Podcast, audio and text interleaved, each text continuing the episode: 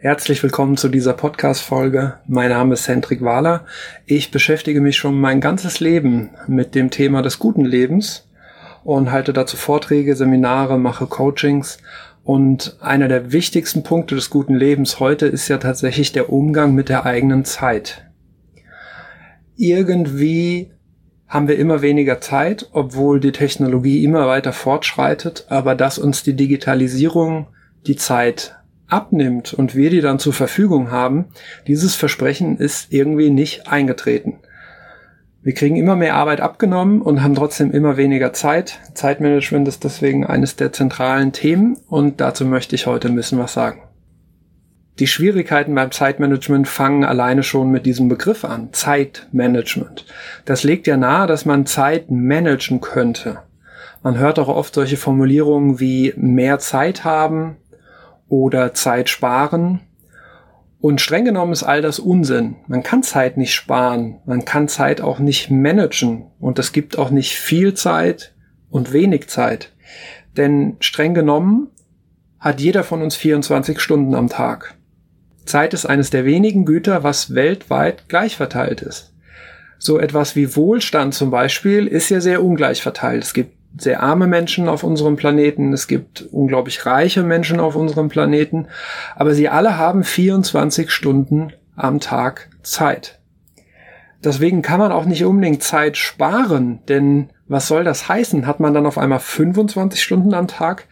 Das funktioniert nicht und man kann Zeit auch nicht managen. Denn wie soll man etwas managen, was von vornherein feststeht? 24 Stunden.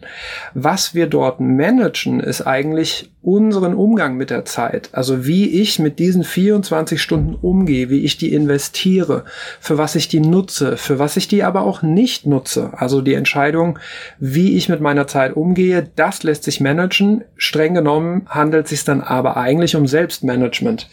Das ist schon mal ein sehr wichtiger Punkt, denn die Ausdrucksformel keine Zeit, das hört man ja oft. Ich habe keine Zeit, ich habe zu wenig Zeit. Äh, das ist streng genommen Unsinn. Jeder weiß natürlich, was damit gemeint ist. Ich rede auch oft so, aber streng genommen müsste man eigentlich sagen, ich habe andere Prioritäten. Weil Zeit hat jeder genug. Es gibt nicht Menschen, die viel Zeit haben, Menschen, die wenig Zeit haben, sondern es gibt Menschen, die entscheiden sich dafür, ihre Zeit so zu nutzen und andere Menschen entscheiden sich dafür, die Zeit so zu nutzen. Das hat aber mit Prioritäten zu tun. Und Zeit ist nicht nur eines der wenigen Güter, die gleich verteilt sind. Zeit ist vielleicht auch das wertvollste Gut, was wir haben. Man sagt ja immer, Zeit ist Geld. Ich finde diesen Spruch sehr unglücklich. Ähm, denn Geld ist ein Gut, was man wiederherstellen kann. Wenn ich an der Börse eine Million Euro verliere, dann kann ich zumindest theoretisch diesen Betrag ja an der Börse auch wieder gewinnen. Wenn ich 10 Euro in der Fußgängerzone verliere, dann kann ich vielleicht 10 Euro finden, wenn ich dann wieder im Parkhaus angekommen bin. Geld ist wiederherstellbar. Wenn man Geld verloren hat, ist es zumindest theoretisch möglich, dass man diesen Betrag zurückbekommt. Bei der Zeit ist es nicht so.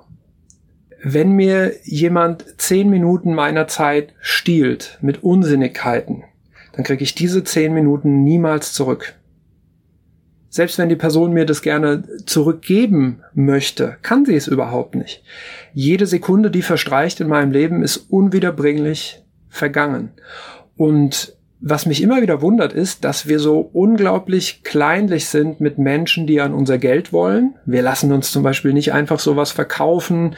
Wir gucken immer ganz genau hin, wenn es darum geht, was wie viel kostet. Aber mit den schlimmsten Dieben gehen wir eigentlich überhaupt nicht ins Gericht, nämlich mit den Zeitdieben. Die Zeitdiebe stehlen uns das, was nicht wiederherstellbar ist. Und man könnte durchaus sagen, dass das vielleicht mehr wert ist als das Geld. Und trotzdem lassen wir uns von allen möglichen Dingen und allen möglichen Personen unsere Zeit stehlen. Das macht tatsächlich nicht allzu viel Sinn. Ich glaube, wir haben es hier mit dem wertvollsten Gut überhaupt zu tun. Und wenn wir schon so genau aufpassen, dass Leute uns kein Geld stehlen, dann sollten wir auf jeden Fall auch genau aufpassen, dass Menschen oder Dinge oder Tätigkeiten oder die Technik uns keine Zeit stehlen. Das geht mit gutem Zeitmanagement. Zeitmanagement ist allerdings eine praktische Fähigkeit, was heißen soll, es gibt kein eines Rezept, es gibt keine Lösung, die in allen Fällen funktioniert, sondern Zeitmanagement ist eine praktische Fähigkeit wie beispielsweise das Autofahren oder Schachspielen oder Fußballspielen. Beim Autofahren gibt es ja auch nicht die eine goldene Regel, aus der alles ableitbar ist. Es gibt nicht dieses eine Rezept, wie man gut Auto fährt, sondern gut Autofahren heißt, in allen Situationen, die auftreten können, jeweils das Richtige zu tun. Und das kann sich von Situation zu Situation stark, zu, stark unterscheiden. Also auf einer trockenen Straße kann ich ganz andere Sachen machen wie auf einer nassen Straße. Ähm, wenn ich Vorderantrieb habe, muss ich andere Dinge beachten, als wenn ich Hinterradantrieb habe. Ähm, wenn ich gewisse Geschwindigkeiten übertrete, muss ich andere Dinge in Betracht ziehen, als wenn ich sehr, sehr langsam fahre. Deswegen ist Zeitmanagement wie das Autofahren. Es gibt nicht diese eine goldene Regel, es gibt schon gar kein Rezept, wo man einfach nur Schritt für Schritt durchgehen muss und am Ende hat man das perfekte Zeitmanagement, sondern Zeitmanagement ist wie Autofahren oder wie Schachspielen oder wie Fußballspielen.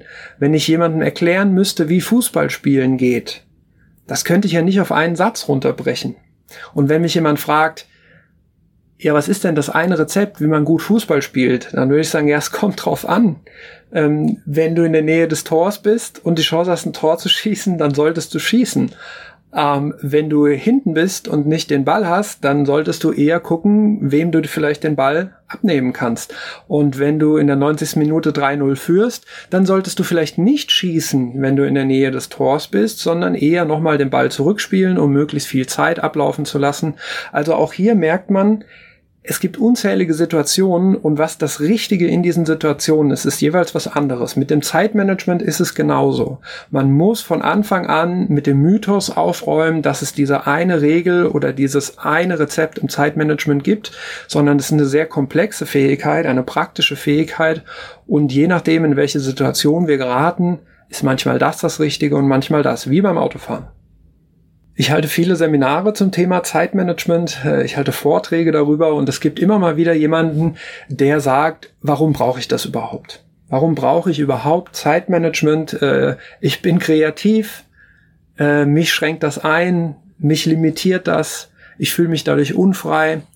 Und ich kann den Gedanken durchaus nachvollziehen. Ähm, Kreativität und Zeitmanagement sind schwer miteinander zu vereinbaren, aber ich glaube schon, dass man auf jeden Fall Zeitmanagement braucht. Und zwar insbesondere die, die keine Zeit haben für Zeitmanagement. Das ist so ein Paradoxon, dass eigentlich die Personen, die es am dringendsten bräuchten, nämlich die, die gefühlt wenig Zeit haben, dass gerade die sagen, ich habe keine Zeit, mich mit Zeitmanagement auseinanderzusetzen. Ich muss so viel arbeiten. Und dazu gibt es eine schöne Geschichte, die im Zeitmanagement immer wieder erzählt wird. Eine Frau geht im Wald spazieren, genießt dort die Natur, kommt irgendwann zu einer Lichtung und sieht dort einen Mann, der an einem Baumstamm sägt. Ganz offensichtlich versucht der Mann, den Baumstamm durchzusägen. Und die Frau schaut sich das eine Weile an und geht dann irgendwann zu dem Mann und fragte, entschuldigen Sie, was machen Sie denn da eigentlich? Und dann sagt der Mann, ja, ich säge diesen Baumstamm durch. Und die Frau, aber Ihre Säge ist doch stumpf, das dauert doch Stunden. Sie müssen Ihr Sägeblatt schärfen. Und da sagt der Mann, ich habe keine Zeit, mein Sägeblatt zu schärfen, ich muss so viel sägen. Und das bringt es eigentlich auf den Punkt, nämlich Zeitmanagement heißt immer erstmal Zeit investieren, um neue Fähigkeiten zu erlernen.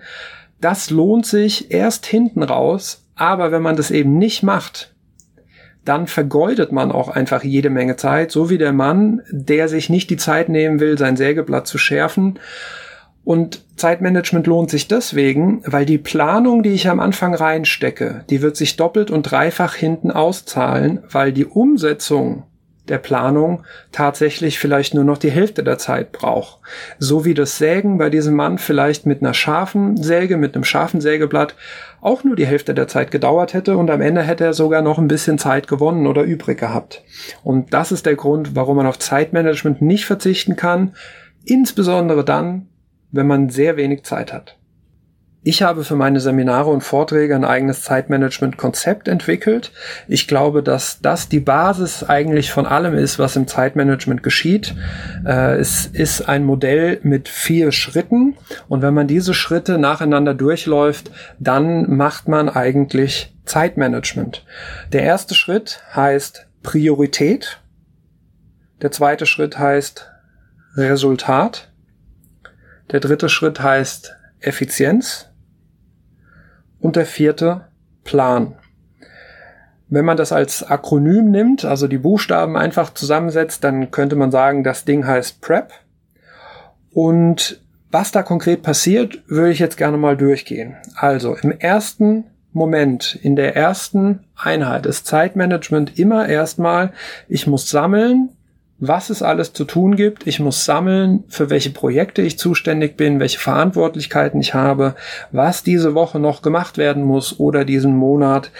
Also alles sammeln, Projekte, Ziele, Aufgaben, Zuständigkeiten und die dann priorisieren. Priorisieren heißt, wenn ich nicht Zeit habe, alles zu machen, was muss zuerst gemacht werden? Bei welchen Dingen ist es besonders wichtig, dass die auf jeden Fall gemacht werden? Und wahrscheinlich werde ich nicht genug Zeit haben, auf dieser priorisierten Liste alles abzuarbeiten. Deswegen, wenn am Ende was übrig bleibt, dann sollten es vor allem die Sachen sein, die auf der Prioritätenliste ganz unten stehen, weil bei denen ist es am wenigsten schlimm, ob ich sie mache oder ob ich sie nicht mache. Wenn ich dann meine priorisierte Liste habe, und ich würde das zum Beispiel in Form einer Monatsplanung oder auch in Form einer Wochenplanung machen. Das heißt, ich nehme mir dann wirklich auch eine halbe Stunde, eine ganze Stunde Zeit, um diese Planung durchzuführen, um mir einen Überblick zu verschaffen. Dann habe ich diese priorisierte Liste und dann nehme ich mir jedes Projekt, was auf dieser Liste steht, und frage mich im zweiten Schritt, was ist das Resultat? Ich frage mich das deswegen, weil der größte Fehler im Zeitmanagement ist, dass Menschen Resultate mit Aufgaben verwechseln. Wenn ich nur über eine einzige Sache sprechen dürfte auf meinen Vorträgen, dann würde ich sagen, wenn man über Zeitmanagement nur eine Sache wissen muss, dann das. Man muss in Resultaten denken, nicht in Aufgaben. Es ist aber sehr menschlich, in Aufgaben zu denken und wir alle tun das. Denn für die meisten von uns beginnt Zeitmanagement ja damit, dass wir uns eine To-Do-Liste schreiben. Das ist aber der erste Fehler, den man machen kann. Das ist vielleicht auch der größte Fehler im Zeitmanagement, weil wir dann in Aufgaben denken, weil wir dann in Wegen denken und nicht in Zielen. Um das zu veranschaulichen, stell dir doch einfach mal vor, du möchtest nach Italien, nach Rom. Und wenn du jetzt in Aufgaben denkst, dann würdest du so in eine Richtung vorgehen, erstmal muss ich bei Google Maps gucken, wie lange ich da mit dem Auto hinbrauche. Dann muss ich entscheiden, kann ich das durchfahren oder muss ich irgendwo übernachten? Dann muss ich schauen, wo kann ich denn übernachten? Was kostet das Hotel? Kann ich das vor Ort bezahlen oder muss ich das im Voraus bezahlen? Und so weiter und so fort. Das ist sehr naheliegend und Menschen denken in Aufgaben, aber es wäre eigentlich viel wichtiger gewesen, nochmal über das Resultat nachzudenken. Nämlich, das Resultat ist hier nicht, ich fahre nach Rom, das ist der Weg, das ist die Aufgabe, sondern ich komme in Rom an, ich bin in Rom, das ist das, was erreicht werden soll. Es gibt also einen grundsätzlichen Unterschied zwischen der Route und dem Zielort. Das kann man sich am besten veranschaulichen, wenn man sich ein Navigationssystem vorstellt. Also der Zielort, an den ich hin möchte, das ist das Ziel. Das ist das Resultat. Wie ich dorthin komme, das ist der Weg. Das ist die Aufgabe sozusagen. Und wenn ich zum Beispiel nach Rom möchte, dann ist das mein Zielort. Aber wie man sprichwörtlich so schön sagt, viele Wege führen nach Rom. Das heißt, es gibt tatsächlich jetzt verschiedene Möglichkeiten, wie ich an dieses Resultat komme. Wenn ich jetzt in Aufgaben denken würde, dann hätte ich mich jetzt schon längst für einen Weg entschieden und wäre blind für all die anderen. Deswegen ist der wichtigste Unterschied im Zeitmanagement der zwischen Zielen und Wegen. Es geht darum, nicht sofort die Aufgabe zu sehen, nicht sofort die To-Do-Liste zu sehen, sondern erstmal zu sehen, was soll am Ende eigentlich rauskommen? Was ist das Endresultat von dem, was ich machen möchte? Das ist umso wichtiger, je mehr man mit komplexen Projekten zu tun hat. Also nehmen wir mal das komplexe Projekt, das jemand im Bereich der E-Autos arbeitet. Ein wichtiges Problem von E-Autos im Moment ist die Reichweite. Man kommt also mit so einem E-Auto, je nachdem welches man kauft, so vielleicht 100 Kilometer, manche schaffen auch 300, aber sagen wir mal, man kommt 100 Kilometer weit und dieses Problem muss man jetzt irgendwie lösen. Ja, wir sind jetzt bei einem E-Auto-Hersteller in der Forschung und überlegen, wie können wir dieses Problem lösen. Und wenn man jetzt in Wegen denkt, dann würde man sich sehr schnell auf eine Strategie einschießen. Zum Beispiel würde man dann fragen, naja, was können wir denn machen, um die Ladekapazität von Akkus größer zu machen? Also wir könnten zum Beispiel einfach noch größere Akkus verbauen. Oder wir könnten versuchen, die Akkus, die wir haben, noch effizienter zu machen, dass also in weniger Raum mehr Strom reinpasst.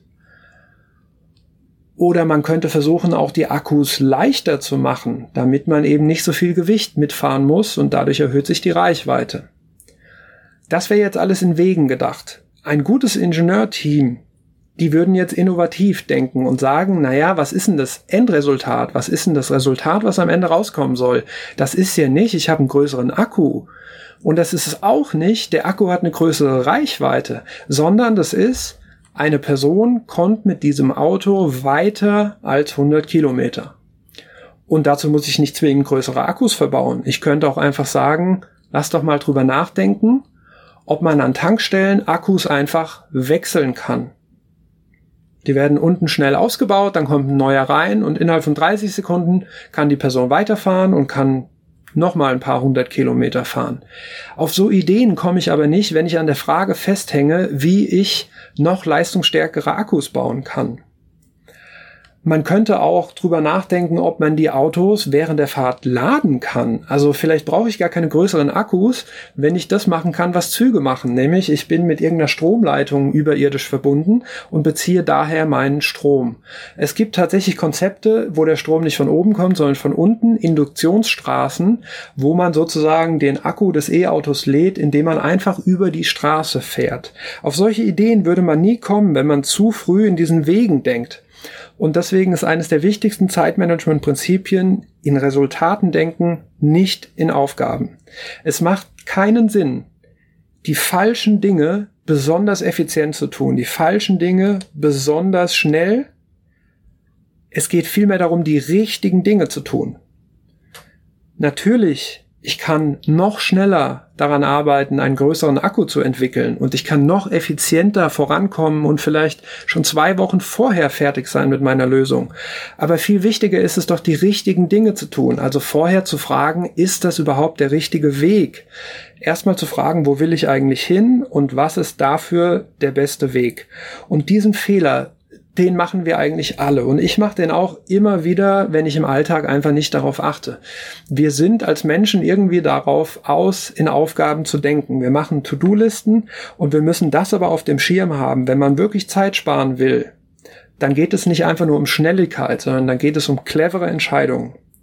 Und deswegen wird im zweiten Schritt, im Resultatsschritt jetzt tatsächlich erstmal das Ziel definiert und zwar nicht der Weg dorthin, sondern wirklich das, was am Ende rauskommen soll. Also wenn ich mich zum Beispiel auf eine Prüfung vorbereiten muss, dann ist das Endresultat nicht, ich bin gut vorbereitet und auch nicht, ich habe den Lernstoff komplett gelernt, sondern mein Resultat ist, ich möchte diese Prüfung mit der Note 1,3 bestanden haben. Ich möchte auf meinem Wisch eine 1,3 stehen haben mit einem Stempel und einer Unterschrift. Das ist das Endresultat. Und ein Weg dorthin ist jetzt eben, den gesamten Prüfungsstoff durchzugehen. Aber ich könnte ja zum Beispiel auch schummeln. Also nicht, dass ich das jemandem nahelegen möchte, aber auch das wäre ein Weg nach Rom. Ich könnte einfach schummeln. Oder ich könnte mich fragen, was ist denn diese Prüferin, was ist denn das für ein Typ? Was ist der wichtig? Worauf legt die Wert? Welche Wörter benutzt die gerne? Und welche Lieblingsthemen hat sie? Hat sie vielleicht eigene Vorlieben, die sie bei Prüfungen immer zur Geltung bringt? Dann kann ich mich ganz gezielt darauf vorbereiten. Vielleicht kann ich für eine gute Gesprächsatmosphäre sorgen und so zugegeben nicht die besten Voraussetzungen, aber am Ende wirkt das tatsächlich. Vielleicht kann ich so meine Note auch verbessern. Vielleicht muss ich gar nicht den gesamten Lernstoff lernen, sondern nur die Sachen, die der Prüferin besonders wichtig sind. Das sind jetzt alles Strategien, die nicht besonders nachhaltig sind, aber wenn es wirklich nur um das Endresultat geht, ich bekomme einen Zettel, auf dem eine Note draufsteht, dann gibt es jede Menge Wege nach Rom und wenn wir zu früh dabei sind, uns Wochenpläne zu machen, wann wir welchen Stoff durchgehen, dann sieht man eben diese kreativen Abkürzungen nicht mehr. Es gibt Beispiele, da funktioniert es besonders gut, es gibt Beispiele, da funktioniert es nicht so richtig gut, aber das ist das wichtigste Prinzip. Und wenn wir das jetzt gemacht haben, das Endresultat zu definieren, dann gehen wir jetzt in den dritten Schritt, nämlich in die Effizienz. Und das ist genau die Frage, ja, wie komme ich denn jetzt am schnellsten zum Ziel? Wie komme ich mit möglichst wenig Aufwand, mit möglichst wenig Zeit und mit möglichst wenig Kosten an mein Ziel?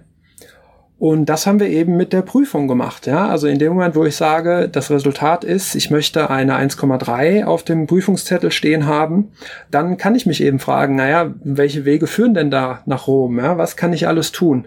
Und da machen wir uns dann Gedanken um Effizienz. Da schauen wir dann, okay, wie viel Zeit brauche ich für diesen Weg und wie erfolgsversprechend ist der? Und dann prüfe ich den nächsten Weg. Wie erfolgsversprechend ist der? Was kostet er mich an Aufwand? Was kostet er mich an Zeit? Was kostet er mich vielleicht auch an Geld? Und da geht es dann darum, das beste Kosten-Nutzen-Verhältnis zu finden. Also den Weg zu finden, der am kürzesten ist und uns gleichzeitig am sichersten wirklich zu dem Ziel bringt, zum Endresultat bringt. Und wenn wir uns dann entschieden haben, also wenn diese Effizienzanalyse vorüber ist und wir jetzt wissen, wo wir hinwollen, Resultat, und wie wir dahin kommen, Effizienz, kommen wir jetzt zum vierten und letzten Schritt, nämlich der Planung. Im Zeitmanagement ist die Planung eben nur eine Sache. Man muss vor allem dann auch machen. Man muss vor allem dann auch umsetzen. Und darum geht's jetzt. Im letzten Schritt wird dann wirklich ganz konkret abgeleitet, was muss jetzt also gemacht werden. Ja, was sind die Dinge, die zu tun sind? Und jetzt kommt die To-Do-Liste ins Spiel. Die To-Do-Liste ist nicht falsch. Sie ist nur falsch, wenn sie als erstes gemacht wird. Die To-Do-Liste kommt ganz am Ende raus. Also was muss gemacht werden? Da geht es jetzt auch darum, so kleine Arbeitspakete zu schnüren und zu sagen, na ja, es gibt so vier wichtige äh, Aufgaben, die übernommen werden müssen und die dauern dann jeweils zwei bis drei Stunden und äh, dann kann man daraus so schöne Arbeitspakete schnüren und kann sich in einem zweiten Schritt dann fragen, wer soll das bearbeiten? Ja, also in der Regel bin ich das natürlich, aber auf der Arbeit gibt's ja auch Führungskräfte zum Beispiel, die de delegieren können, ja, die vielleicht Mitarbeiter haben oder externe Dienstleister, die auch Teile dieser Arbeit übernehmen können. Und die dritte Frage ist dann, wann?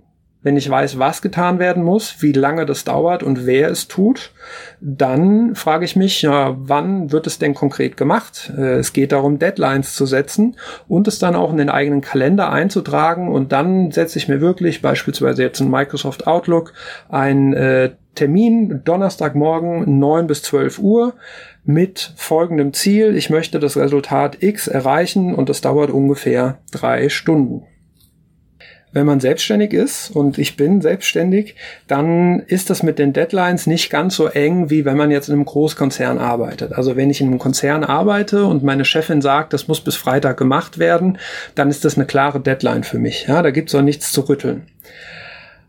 Aber wenn ich selbstständig bin, dann gibt es nur in Ausnahmefällen solche harten Deadlines, an die ich mich wirklich halten muss. Vielmehr habe ich da die Herausforderung, dass ich ja selbst dafür sorgen muss, dass ich meinen Kram geregelt bekomme. Und da gibt es ein ganz, ganz wichtiges Prinzip im Zeitmanagement. Und das heißt das Parkinson'sche Gesetz oder Parkinson's Law. Und das ist ein, äh, eine Karikatur sozusagen von einem Verwaltungswissenschaftler. Und der hat irgendwann mal gesagt, Arbeit dehnt sich genau in dem Maß aus, wie Zeit für ihre Erledigung zur Verfügung steht. Soll heißen, Parkinson würde jetzt mich als Selbstständigen beobachten und dann würde der sehen, naja, der Hendrik muss sich ein Hotel buchen für irgendein Seminar und eine Zugfahrt und wenn er dafür drei Stunden Zeit hat, wird es auch drei Stunden dauern. Man kann dann gucken, ist das Hotel besser als das andere und was für Bewertungen haben die und vielleicht rufe ich dann auch mal an, um mir einen Eindruck zu verschaffen. Also ich kann wunderbar drei Stunden brauchen für die Erledigung dieser Aufgabe. Wenn ich jetzt aber sage, ich habe nur zehn Minuten dafür Zeit, dann kriege ich das auch in zehn Minuten hin. Man kann auch ein Hotel buchen in zehn Minuten. Und Parkinson würde jetzt sagen, deswegen müssen sich gerade Selbstständige oder Unternehmer oder äh, sehr selbstbestimmte Angestellte eben künstliche Fristen setzen. Dazu habe ich eine persönliche Geschichte, ähm, die das wirklich auf den Punkt bringt. Ähm, das Mind Your Life Logo ist ja dunkelblau. Und ich habe, glaube ich, damals so zweieinhalb Tage an diesem Blauton gesessen und habe den immer wieder dunkler gemacht, heller gemacht und geguckt, was mir besser gefällt, verglichen, ausgedruckt. Und es hat tatsächlich sehr, sehr lange gedauert. Und wenn ich da heute drüber nachdenke, ist es ja fast schon peinlich, dass man so viel Zeit darin investiert, einen genauen Blauton zu finden, wo viele vielleicht jetzt den Unterschied zwischen dem, den ich nach fünf Minuten hatte und dem, den ich nach zweieinhalb Tagen hatte, wo viele diesen Unterschied mit bloßem Auge gar nicht wahrnehmen würden. Aber ich hatte eben diese Zeit. Ich hatte keine Chefin, die mir gesagt hat, das muss jetzt in zehn Minuten fertig sein. Und hätte ich damals Parkinsons Law schon gekannt, dann hätte ich gewusst, ich muss mir jetzt eine künstliche Frist setzen, zum Beispiel, ich nehme mir maximal 20 Minuten Zeit für diese Entscheidung und nach 20 Minuten muss ich eine Entscheidung fällen, egal wie weit ich bin. Dann hätte das auch funktioniert und dann hätte ich einen Großteil meiner Zeit dann in andere Projekte investieren können. Wenige Leute stellen sich da so blöd an wie ich, zugegeben. Aber man kann dieses Gesetz tatsächlich für alle Dinge einsetzen, wo man Gefahr läuft, einfach zu lange zu brauchen und sich in Details zu verheddern. Und sowas passiert oft Perfektionisten, die wirklich immer die 100% Lösung schaffen wollen. Und die können sich mit diesen künstlichen Fristen tatsächlich sehr, sehr gut helfen, dass sie sich nicht in Details verlieren und auch noch andere Dinge geschafft kriegen.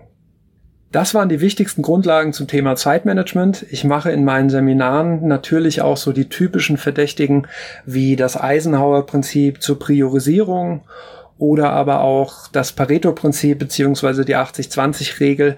Das sind ja so die Sachen, die man vielleicht am ehesten auch schon mal gehört hat. Auch das gehört zum Zeitmanagement. Wie man das Ganze dann wirklich in der Praxis anwendet, das ist die große Herausforderung.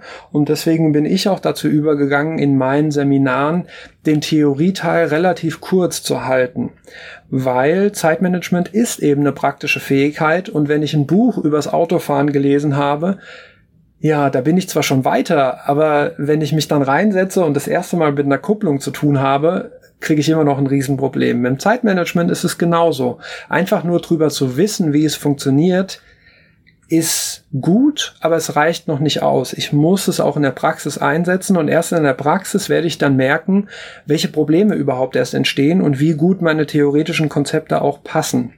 Deswegen versuche ich, wenn man jetzt nochmal die Metapher mit dem Autofahren aufgreift, deswegen versuche ich, äh, möglichst wenig theoretische Anteile der Führerscheinprüfung zu haben und möglichst viel Fahrpraxis, weil man erst in der Anwendung, erst wenn man dann im Auto sitzt und wirklich fährt, merkt man dann auch, was von dem funktioniert und was nicht funktioniert, welche Probleme vielleicht entstehen, die man noch gar nicht auf dem Schirm hatte. Und deswegen sind meine Zeitmanagement-Seminare tatsächlich eher Workshops. Also es geht darum, dass die Teilnehmer wirklich auch mit den Konzepten arbeiten und zwar nicht an fiktiven Beispielen, sondern tatsächlich an Dingen, die sie wirklich erledigen müssen. Also das beste Zeitmanagement-Training ist tatsächlich die Anwendung dieser Konzepte auf reale Projekte, also auf Sachen, die auf meiner To-Do-Liste stehen, so dass man dann im Idealfall auch aus diesem Seminar direkt Lösungen mitnehmen kann, wie man den eigenen Alltag besser gestalten kann. Wenn so etwas passiert und wenn es mir mal gelingen sollte, dass diese Konzepte auf eigene Probleme angewendet werden können und Teilnehmende da die Erfahrung machen, das funktioniert, das bringt mich wirklich weiter. Das ist eigentlich so lernpsychologisch das Beste, was passieren kann. Denn wenn Menschen die Erfahrung machen, dass sie mit neuem Wissen ihre bisherigen Probleme besser lösen können, dann wird so viel Dopamin im Gehirn ausgeschüttet, dass sie das quasi dann auch nie wieder vergessen. Das ist beim Autofahren ja auch so. Wenn man es dann einmal richtig raus hat, dann ist man da so happy drüber, dass man diese Sache dann eigentlich nicht mehr vergisst. Und deswegen ist Zeitmanagement weiterhin vor allem eine praktische Kunst und keine theoretische. Wer viel darüber weiß, muss noch lange kein gutes Zeitmanagement haben. Ähm, und wir alle kennen gerade auch beim Fußball die Menschen, die auf der Tribüne sitzen, Rindswurst essen und sowas sagen wie, den hätte ja meine Oma gemacht. Ja, aber die Person steht eben nicht unten auf dem Rasen und spielt. Das waren meine wichtigsten Impulse zum Thema Zeitmanagement. In diesem Sinne wünsche ich dir alles Gute dafür, diese ganzen Impulse jetzt auch in der Praxis umzusetzen. Zeitmanagement ist eine Frage der Praxis, eine Frage der Übung. Dafür alles Gute. Vielen Dank fürs Zuhören, vielen Dank für deine Zeit und bis zum nächsten Mal. Ciao.